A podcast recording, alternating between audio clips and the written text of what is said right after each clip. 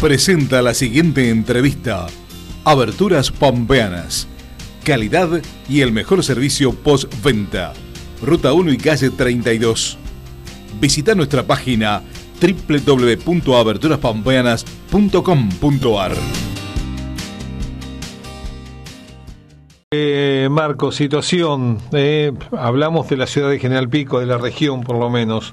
Hoy otra vez una larga lista de personas que se están hisopando. Sí, eh, la situación, bueno, es complicada. Hay, hay una gran cantidad de, de positivos que se están diagnosticando eh, y mucha gente que antes por ir a consultar al médico va y se hisopa, lo cual, a ver, epidemiológicamente es fantástico, pero el punto de vista clínico Mm. perdemos la oportunidad de control de ese paciente para ver el, grado de severidad que tiene, digamos, ¿no? Con lo cual, si uno tuviera la posibilidad de, de- de, a- además de hisoparse, generar la consulta con su médico de cabecera, sería, o en el centro de salud que tenga más cercano, sería sería muy importante, Dani. Más que nada porque, bueno, hay gente que llega, vamos a decir, con síntomas leves los primeros días, pero hay gente que llega a hisopar con síntomas ya más, más eh, avanzados, o falta de aire, o una tos irritativa que joroba mucho, o a veces esta enfermedad produce un, mira, cuando voy al baño me un poquito, siento que me falta el aire. Bueno, estos son pautas de alarma que tenemos que tener muy, muy importantes. Recordar que el positivo eh, está siendo monitoreado no más por el COE desde hace dos meses, sino por cada centro de salud periférico, que se está a Mm. cargo de cada jefe de centro. Eh, ese monitoreo que se hizo al inicio de la pandemia hasta diciembre del COE, bueno, lo hace cada centro de salud, esto para que el vecino tenga más cerca la accesibilidad de, de- de la atención, digamos, ¿no? Sí. La monitoría puede, puede implicar que, le, que digamos, el, el monitor que lo llama diga, bueno, usted lo vamos a ver acá en el centro de salud, o que la persona pida que lo controlen, que está con síntomas, digamos, eh, importantes, eh, que está cursando un cuadro leve y no realmente, vamos a decir, hace falta de olfato, gusto, una rinitis, no tiene falta de aire ni nada, bueno, eh, estar atento, pero bueno, dejarle el lugar quizás al paciente que esté más, en, más embromado. Eh, si bien bajó un poquito la cantidad de internados, eh, porque ayer teníamos 36, hoy 32, digo, es un número muy, pero muy alto, eh, Marcos, es para tener en cuenta, hay, hay- ¿están preocupados ustedes con este número realmente? El, nu- el número que estás viendo vos es un número parcial, porque ese número no incluye los internados en hoteles. Mm, Los hoteles, eh, digamos, mm, hoy de pasar a ser un dispositivo para pacientes leves, estamos viendo pacientes moderados, o sea, pacientes parecidos a los que hay en el modular. sí, Con lo cual, ese número que vos tenés, eh, digamos, es, es- es más alto. ¿Por qué no se carga? Bueno, porque la internación hospitalaria, de acuerdo al nivel de complejidad que tenemos, es esa, son los números que se publican, pero tenemos que saber que en los hoteles ya no tenemos más pacientes leves que antes no los cargábamos en la estadística. Ahora tenemos pacientes que están requiriendo oxígeno, eh, vías, eh, digamos, distintos tipos de, tratamientos endovenosos, eh, kinesiología respiratoria, estamos teniendo, gracias a Dios, a la tarde, así que se le está dando ese beneficio. Se están haciendo distintos protocolos en el hotel eh, de tratamiento, con lo cual ese número es un poco mayor. Y bueno, obviamente que es un número preocupante. 32 internados es un número muy preocupante y estamos siempre al límite de, eh, bueno, sobre todo de que no haya camas, eh, no solo en los modulares, sino en la terapia, digamos. claro, ¿no? claro. Eh, el, el escalonamiento es, vamos a decir, domicilio, control en el centro de salud, hotel, el paciente leve moderado, y el moderado grave modular o terapia. Ese sería el escalonamiento, digamos, ¿no? En, en el nivel de complejidad. Bueno, ese nivel de complejidad está bastante ten- tensionado, digamos, ¿no? O sea, no estamos holgados, estamos muy tensionados, eh, digamos, mm, más que nada porque, bueno, yo puedo tener eh, todos los respiradores del mundo, pero si no tengo el lugar o los médicos para usarlo, estamos sonados, digamos, ¿no? Sí, sí, Eh, realmente. Así que eh, esa es un poco la realidad, digamos, ¿no? Pero bueno, hay que seguir trabajando en la prevención, en que la gente entienda que, que se tiene que, que hacer ver si está con síntomas, eh, hay que insistir con esta cuestión y saber que, bueno, si no, no seguimos las recomendaciones y seguimos poniendo a prueba el sistema de salud y el sistema, vamos a decir, en general, bueno, podemos llegar a ver situaciones como la que se han visto en el resto del país o en el resto del mundo, donde tengamos que en algún momento tomar decisiones que van a ser muy difíciles, digamos, ¿no? Desde el punto de vista médico, ético, eh, pero no legal, porque no vamos a tener otra opción, no vamos a poder llevar el paciente a Buenos Aires. Claro, Marcos, eh, ¿sabes que vengo escuchando otra lamentable noticia, otro lamentable hecho, cosas que suceden que mm, la verdad no puedo creer y me indigna? La gente que, gente que me cuenta de personas mm. que con síntomas no se van a hisopar y siguen su vida habitual, como están bien y como no la pasan mal, no se hisopan. Y claro, esa gente está propagando la enfermedad, digamos, ellos la pueden, pueden pasarlo solo como resfrío, porque sabemos que la enfermedad es eh, tan extraña como somos los seres humanos prácticamente. Pero que gente que, que, que, tiene síntomas, concretamente tiene síntomas y sin embargo no se va a hisopar. ¿Qué hacemos con esa gente? Porque la verdad es que yo no lo puedo creer. Eh, Ale, el tema, a ver, yo lo otro día que me preguntaba qué es esto. Bueno, esto es una enfermedad como tantas otras, pero esta enfermedad tiene una fuerte connotación social mm. y mm. es una enfermedad de ciudades, como dijo alguien en, en, la tele, creo que no, no recuerdo si había sido el ministro de Cava. Eh, este es un problema de la comunidad, entonces, eh, la comunidad se autorregula, o sea, y yo sé que alguien está resfriado, lo tengo, digamos, tengo que prohibirle el ingreso al trabajo directamente. Eh, obviamente esas personas son las que están generando la transmisibilidad a mm. nivel local, son los que están generando los contagios. Estas personas que vos decís que de manera irresponsable, vuelvo a repetir, no es nada más que se vayan a hisopar, ni siquiera van a hacer una consulta al médico. o ni siquiera se aíslan. claro, claro pues ni siquiera si se aislaran 14 días, bueno, 10 días, listo, no jorobamos a nadie, pero no se aíslan, hacen su vida normal. Entonces, eh, a ver, cualquier resfrío, cualquier dolor de garganta, una angina, podría ser COVID tranquilamente. Esto ya de los dos síntomas y ya quedó en medio relativo. El que tiene síntomas tiene que llegar a la consulta médica y al hisopado, eh, porque es la manera de, pero a ver, llegar a la consulta médica, al hisopado y después me quedo guardado. Hasta que yo tenga resultado, aunque tarde cuatro días el resultado, yo me tengo que quedar guardado. Claro, inmediatamente. Porque estamos viendo, claro, estamos viendo pacientes con síntomas que hacen los test rápidos, muy poco, la mayoría no ocurre eso que le voy a decir, pero algunos terminan dando la PCR positiva. Entonces tenemos que evitar evitar de alguna manera esa circulación. Ahora, si uno ve en la dinámica es como es, lo que estamos es lo que estamos viendo, digamos, ¿no? Gente que mandaba a los chicos con síntomas a la escuela, gente que va al súper con síntomas, o sea, a ver, eh, no hay eh, conciencia al respecto de esta cuestión. No quiero ni hablar de las fiestas clandestinas, digamos, esa gente que hay que hacer, y no sé, mm. no tengo idea, pero realmente debería recibir algún tipo de, sanción. Sí, primero un tipo de sanción para mí, o económica, para que le duela, no lo sé, pero además, por ejemplo, el fin de semana con esa fiesta clandestina de, esas 80 de esas 80 personas, yo creo que debería eh, el COE, el Estado, la municipalidad, no sé quién, obligarlos a hacer, empezar a obligarlos a hacer un aislamiento de 14 días y que los obliguen a, no solo los que estaban, sino a sus familiares, si son chicos más jóvenes a sus padres, si son sus padres a sus hijos, y así, y para que sepan que, que no, digamos, que, y que no puedan salir, no puedan ir a trabajar, no puedan ir a hacer compras, mandados, ni juntarse con nadie, por lo menos un aislamiento de 14 días. Es una mala, no es una mala idea, lo que pasa es que hoy el volumen, a ver, hoy el aislado que no se lo controla no se aísla, ¿me explico?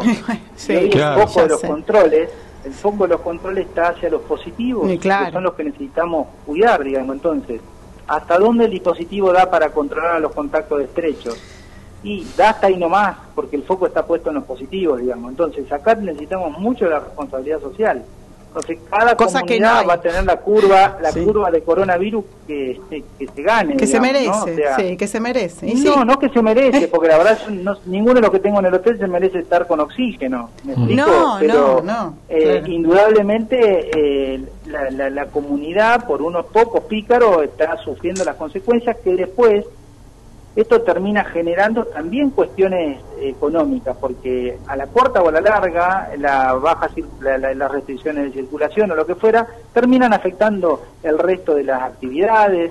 Bueno, ahora se afectaron los colegios, entonces eh, creo que, el tema es, es, bastante bastante complejo. Yo me, me, sorprende que haya gente que todavía cree que esto es algo político sí. eh, y no está comprendiendo que estamos diciéndole, ojo, que no tenemos camas en terapia intensiva, que no tenemos camas modulares, no digo por hoy puntualmente 12 de mayo, me refiero en general. en línea general. tenemos claro, me refiero en, líneas generales. Y cuando mm. digo eso, me refiero concretamente no solamente por el COVID.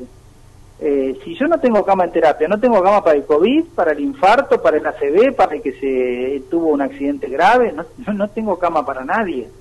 Mm. Eh, y la realidad de Cava eh, es jodida y la de provincia de Buenos Aires peor, que eran los lugares que nosotros derivábamos, digamos, habitualmente.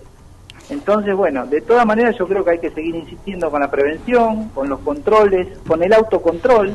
Esto que yo digo, si yo voy a un lugar que no sigue los protocolos, no ir nunca más, ¿sí? hasta que cumplan los protocolos. Claro, y voy a la defensa del barrio y me atiende sin barbijo, y bueno, ¿cómo la castigo? No voy más, no le compro más, porque me, me, está poniendo en riesgo a mí, pone en riesgo a mi familia. Entonces, hasta que, bueno, hasta que haga los protocolos. Bueno, ahora vuelvo a ir a comprar porque usa el tapaboca, tiene el alcohol en gel, o sea, tiene ventilado el ambiente. Si no se cumplen los protocolos, no alcanza. Yo eh, creo que es algo eh, eh, realmente, es muy loco lo que estamos hablando, pero la verdad no se cumplen los protocolos, ¿no? O sea, es algo... Después vamos a ver en algunos super, el otro día fui a un super grande de pico donde me toman la temperatura. Sí. Está bien, es una acción que puede ayudar, pero este, este virus no viene con, mm. fiebre nada más. puede estar con rinitis, dolor de garganta la persona y entra sin temperatura, digamos, ¿no? Claro. Entonces, eh, no tengo que desplazarme si estoy con síntomas, tengo que esperar, tengo que consultar que me vean y tengo que hisoparme. No tenemos otra manera. A veces yo escucho que dicen de distintos lugares ¿no? de la sociedad, no están testeando. No, no, estamos testeando, todos los laboratorios de pico están testeando y está testeando el Estado a más no poder. El tema es que la gente no se va a testear. Mm. O sea, nadie se queda sin testear porque dicen no te vamos a testear. Tenemos otro problema es esto que decía Ale. Tengo síntomas y yo decido no testearme. O sea, eh, yo tengo, a ver, es gravísimo eso. Es gravísimo. Tengo que convencer que se vayan a testear. Conocido, amigo, che, anda a testearte. nosotros no estamos teniendo un problema de insumo para testear, tenemos un problema de que la gente no se testea. Ante cualquier síntoma, testearse. Ahora, hablando de esto, me, quedaron de una pregunta allí para hacerte de lo que dijiste de, los hoteles, pero también te quiero hacer otra de los testeos. Hoy conocimos que enfermeros y enfermeras de pequeñas localidades vienen a capacitarse aquí a la ciudad de General Pico hoy a la tarde para el testeo rápido. Eh, digo, no, no estamos atrasados en esto, digo, hace un año y medio que venimos con la pandemia. Hoy recién vamos a, capacitar, hoy se capacita recién a enfermeros de pequeñas localidades por esto, Marcos yo, no, no tengo esa información, de no tengo idea porque eso eso lo maneja la dirección directamente, me refiero a, quién va a venir. Sí, sí, no, es tu área, pero digo... Hemos capacitado personalmente, te lo puedo decir porque lo, armamos las capacitaciones con eh, con Nazareno Dupul, que es el supervisor nuestro de enfermería, hemos capacitado a mucha gente para isopar, la mm. que está, ven ustedes en la búsqueda activa, la que sí. modulares, mucha gente. Desconozco la situación de las localidades, o sea, la, la verdad la desconozco, la técnica de hisopado es muy sencilla, pero hay que hacerla con cuidado, sí. pero requiere una, una, una, capacitación. y después después un poco de entrenamiento en los primeros, vamos a decir, 10, 15 hisopados uno empieza a hacer la mano, pero eh, no sé si es tarde o temprano, pero en buena hora si, si definieron que no saben, que mm. vengan a aprender, me parece bien, digamos. Eh, digo yo, eh, a ver, eh, con un año y medio de pandemia me parece que esto quizás se tendría que haber hecho antes. otro tema, bueno, hay una gran preocupación por las clínicas privadas que han sacado un comunicado bajo el título Paremos los contagios, necesitamos tu ayuda. Esto habla también de la situación. ¿Eh?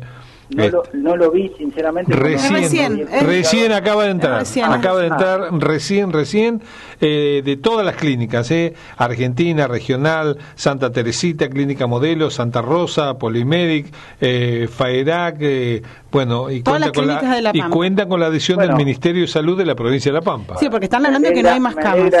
me alegra que el sector privado empiece a mirar que la pandemia llegó, digamos, también, eso es muy bueno eh, las dos clínicas nuestras de Pico están trabajando desde el día cero con todas estas cuestiones y con la mm. capacidad que tienen, así que los chicos de la guardia están respondiendo, digamos, la guardia, la terapia, el pinto, bueno, están todos involucrados en cierta medida. en esta situación, eh, sí, seguro. Sin duda que esto va, va a terminar derramando a los pacientes en algún momento en las clínicas privadas también. Sí, claro. Eh, Marcos, dijiste que eh, a todos los números que estábamos dando hay que sumarle lo de los hoteles. Y dijiste, en los hoteles estamos eh, aplicando oxígeno.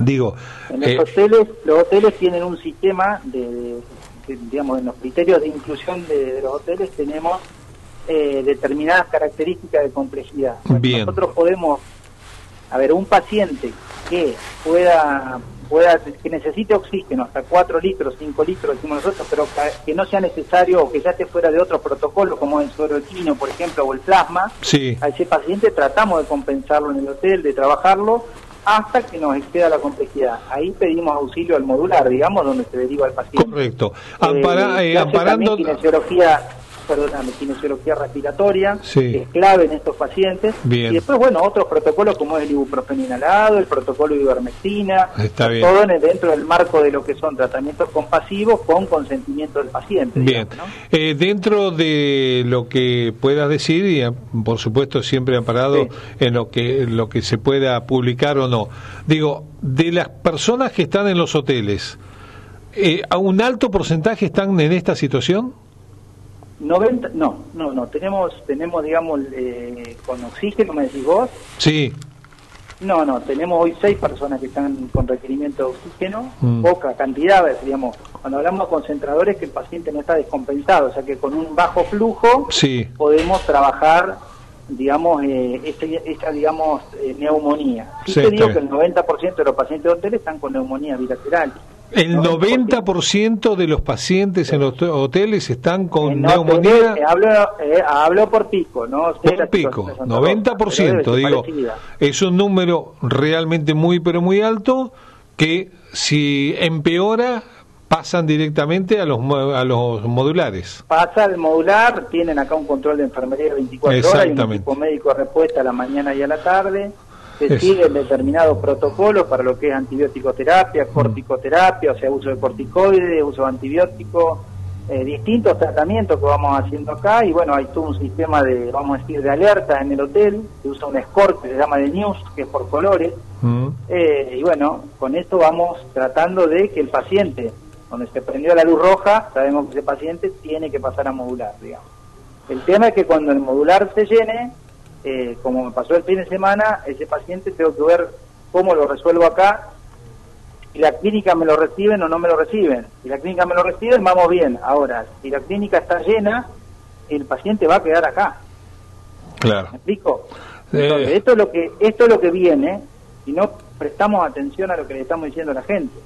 Yo necesito un flujo más alto de oxígeno o necesito un respirador no tengo lugar en la clínica, no tengo lugar en el hospital, no tengo lugar en Santa Rosa, no tengo lugar en Buenos Aires, me quedo en el hotel. Exactamente. Estoy. Sí, sí. Y, empiezan allí a definir quién atiende y, quién no.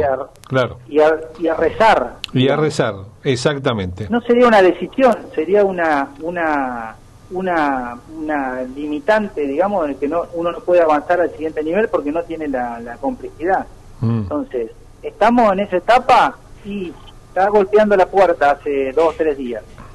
Mm. Entonces, yo creo que tenemos que tener mucho cuidado, la gente tiene que ser muy respetuosa de lo que le estamos diciendo. No es que le hablamos así porque estamos cansados, estresados, no, no, no, estamos preocupados, ¿sí?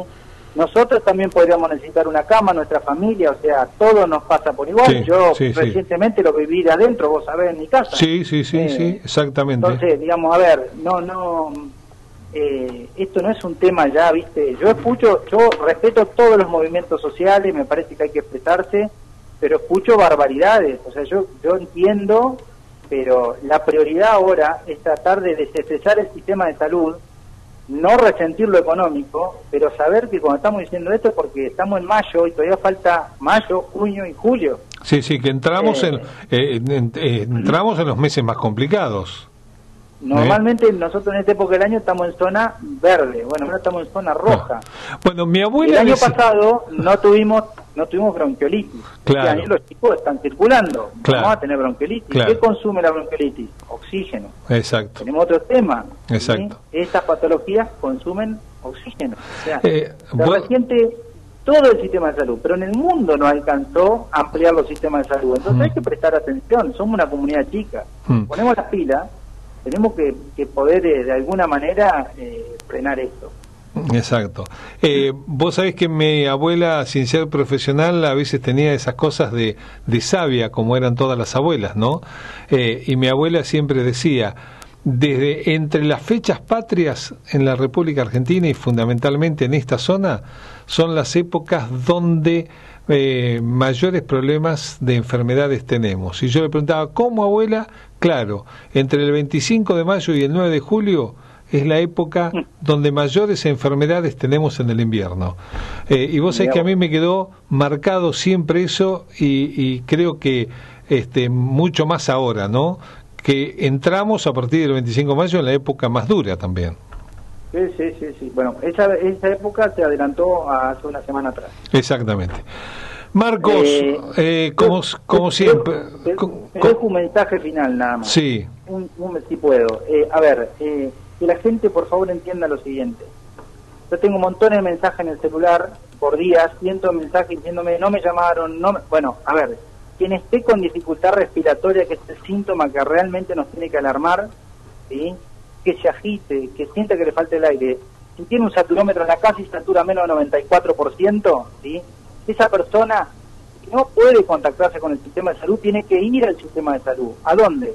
a la guardia del hospital o activar el sistema de emergencia o su médico privado o las clínicas, o sea, esa persona la tiene que asistir a alguien o su centro de salud más cercano que creo que ahora va a ampliar el horario de atención de lo que es COVID. Eso habría que preguntarle después a la dirección del hospital, pero creo que van a hacer una ampliación de horario.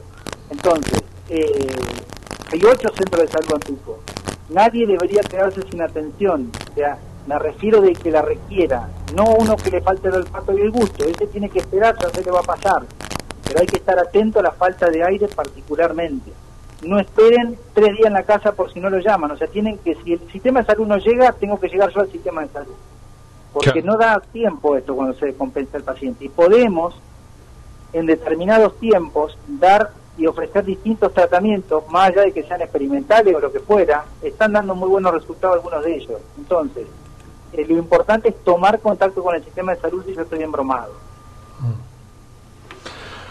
Eh, situación complicada, es realmente muy muy complicada y tenemos que tomar conciencia eh, de lo que está pasando. Marcos, abrazo grande, eh, de, codito, como decimos ahora, con los puños, con lo que sea, pero pero un saludo muy pero muy grande y desde aquí seguimos insistiendo en esto que vos tantos nos has enseñado en otras épocas, ¿no? Todo lo que tiene que ver con lo preventivo, todo lo que tiene que ver con la, la, la atención, el avisar enseguida al médico y mucho más en este proceso de pandemia. Así que, bueno, como siempre decimos, eh, mayor responsabilidad social, porque me asusto con lo que dijo el gobernador el otro día. La con la responsabilidad social es una guerra que estamos perdiendo. Eh, yo la quiero ganar, yo la quiero ganar. Sí, sí, totalmente, totalmente. Bueno, vamos a, vamos a ganarla. Hay que, hay que ponerle pila. Gracias, Marcos. Las Abrazo grande. autorregulan. Mm. Entonces, autorregulemos no. ¿sí? No permitamos que la gente, vuelva a repetir, cuidémonos del que no sigue los protocolos, porque si se siguieran los protocolos, no tendríamos problemas. Claro. El problema es que no se siguen los protocolos. Este es el lío que tenemos. No son tan difíciles. ¿Qué hablamos cuando hablamos de protocolo? No hablamos de la NASA, lavarnos las manos, usar alcohol en gel y usar un tapaboca. No estamos ventilar a un ambiente. No estamos hablando de nada raro. Distanciamiento, en fin. Tan simple como eso, digo, una cosa tan pero tan simple tan pero tan simple y que a veces nos, nos complica tanto, ¿no? ¿Eh? Y, complica tanto pero tanto. Eh, abrazo grande eh, y te estamos ya mandando este, por privado el tema que tiene que ver con este este este comunicado de las clínicas privadas pampeanas eh, que están pidiendo, dramático pedido de las clínicas pampeanas, paremos los contagios, necesitamos tu ayuda. Ese es el título. Marcos, abrazo grande, buena jornada gracias. lo que resta del día. Gracias, abrazo grande a, todos ustedes.